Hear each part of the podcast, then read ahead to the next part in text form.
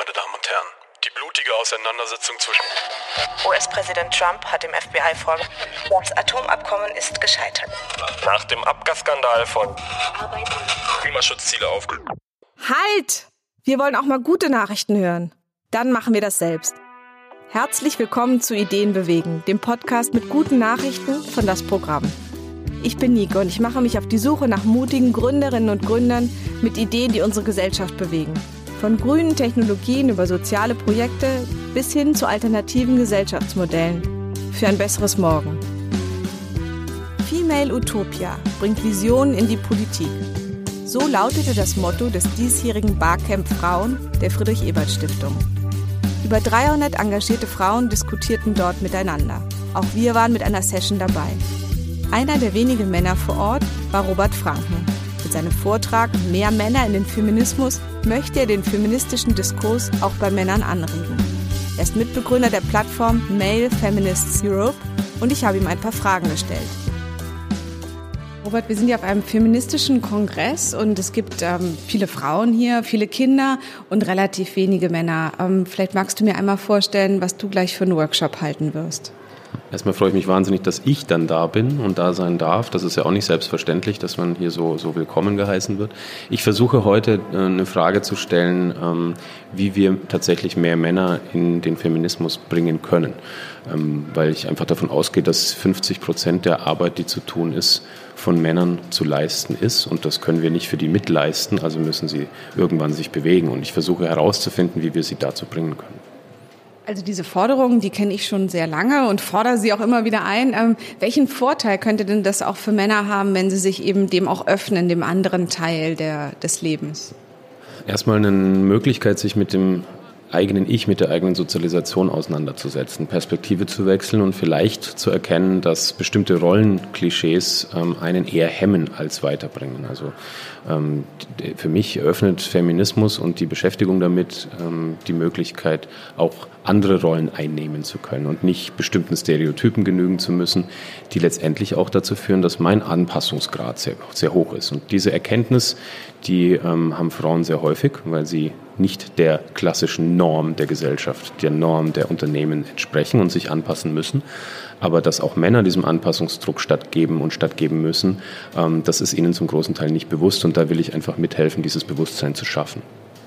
Wir haben eben schon darüber geredet, Männer sterben früher, bringen sich häufiger um, leben ungesünder. Ist es auch auf einem großen Druck? Kommt es da auch her, dass Männer doch auch noch mehr Druck in bestimmten Bereichen haben? Ja, es gibt ja häufig diesen Begriff der, der Toxic Masculinity ähm, und ähnlicher äh, Zuschreibungen. Ich glaube, es hat schon sehr viel damit zu tun, welchen Rollenklischees Männer glauben, entsprechen zu müssen, ähm, dort entsprechende Rollen aufbauen für sich selber und diese Rollen natürlich aufrechterhalten müssen. Das fordert enorm viel Energie und teilweise über die eigenen Kapazitäten hinaus. Das heißt, wenn diese Anpassung, wenn der Anpassungsdruck so hoch ist, dann führt das zu diesen sehr negativen Konsequenzen. Die hängen aber ursächlich tatsächlich mit Dingen zusammen, die sehr stark im Feminismus diskutiert werden. Und diesen Zusammenhang müssen wir auch und vor allem den Männern stärker beibringen beibringen. Aber ich finde, wenn man so nach Role Models sucht, dann ist gerade für Frauen, probiert man halt stärker zu Frauen zu finden. Aber das Schöne bei dir ist ja, dass du auch ein gutes Beispiel bist für einen Mann als Vorbild, der jetzt eben nicht der verhuschte Pantoffel, unter dem Pantoffel stehender Typ ist, sondern du wirkst ja eigentlich, ähm, du wirkst ja ganz glücklich, obwohl du ja in deiner Beziehung hoffentlich auch relativ gleichberechtigt lebst. Ähm, wie ist es bei euch zu Hause? Also ich glaube, bei uns bin ich tatsächlich, bin ich der Feminist. Ähm, meine Frau ist das mit Sicherheit auch, aber nicht so explizit. Ähm, wir, haben, wir versuchen eine sehr gleichberechtigte Beziehung sehr anlassbezogen zu führen. Wir machen das nicht irgendwie nach, dem, nach einer Excel-Tabelle 50-50, äh, sondern immer so, dass es möglichst für alle Beteiligten in der Konstellation passt.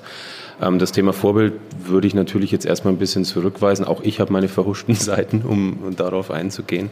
Aber wenn es tatsächlich Leute braucht, die diese Botschaften einigermaßen glaubwürdig transportieren, dann setze ich das Privileg, das ich ja habe, dass mir Leute dann anders zuhören, auch ähm, so ein, dass es der Sache dient, zumindest in, in großen Teilen. Der Sache dient zum Beispiel deine Plattform. Willst du da noch mal kurz was zu sagen? Ähm, ich habe mit einem dänischen Feministen, Henrik Marstal, zusammen die Plattform Male Feminists Europe gegründet vor zwei Jahren. Ähm, weil wir irgendwann gedacht haben, es ist schade, dass er nur auf Dänisch bloggt und ich auf Deutsch. Und wir haben ein europäisches Publikum versucht anzusprechen, das Ganze auf Englisch. Die Plattform haben wir nicht gefunden, also haben wir sie selbst gebaut. Das ist einfach nur die Idee, einen relativ niedrigschwelligen Einstieg über Inhalte zu schaffen, ähm, sodass Männer sich mit den Themen des Feminismus und ihren äh, Erfahrungen damit auseinandersetzen können, in einem mehr oder weniger angstfreien Raum. Das ist natürlich im Kontext Feminismus klingt erstmal ein bisschen lächerlich, dass man für Männer einen angstfreien Raum schaffen muss. Ähm, aber das ist einfach nur eine Plattform, die Inhalte zur Verfügung stellt und den Diskurs anregt. Das ist deswegen niedrigschwellig. Was würdest du sagen, was ist eine gute Nachricht? Ähm, vielleicht so, welche Veränderungen schon auf dem Weg sind oder was für gute Dinge doch auf uns zukommen? Also in, in Zeiten wie diesen, wenn wir mal in die Nachrichten gucken, ähm, ist es natürlich gar nicht so einfach, wieder die Positivnachrichten rauszusuchen. Ähm, aber es gibt Bewegungen. Es wurde viel über Justin Trudeau gesprochen, den kanadischen Ministerpräsidenten, wie divers er sein Kabinett aufgestellt hat, wie sehr er ähm, Frauen und Leute, die einfach nicht der Norm entsprechen, integriert hat und zu integrieren in der Lage ist. Ich glaube, es gibt sehr viele junge Menschen, die sehr viele Dinge schon sehr selbstverständlich leben. Aber ich finde trotzdem, dass wir immer aufpassen müssen, dass wir nicht wieder in irgendwelche Rollenklischees hineinfallen. Es ist kein Automatismus, dass es so bleibt. Wir müssen da wach bleiben, dranbleiben und immer dafür sorgen, dass die Leute sich permanent mit ihren Privilegien auseinandersetzen und eben der Kehrseite dieser Privilegien. Robert, vielen Dank. Ganz schönes Abschlussstatement. Dankeschön.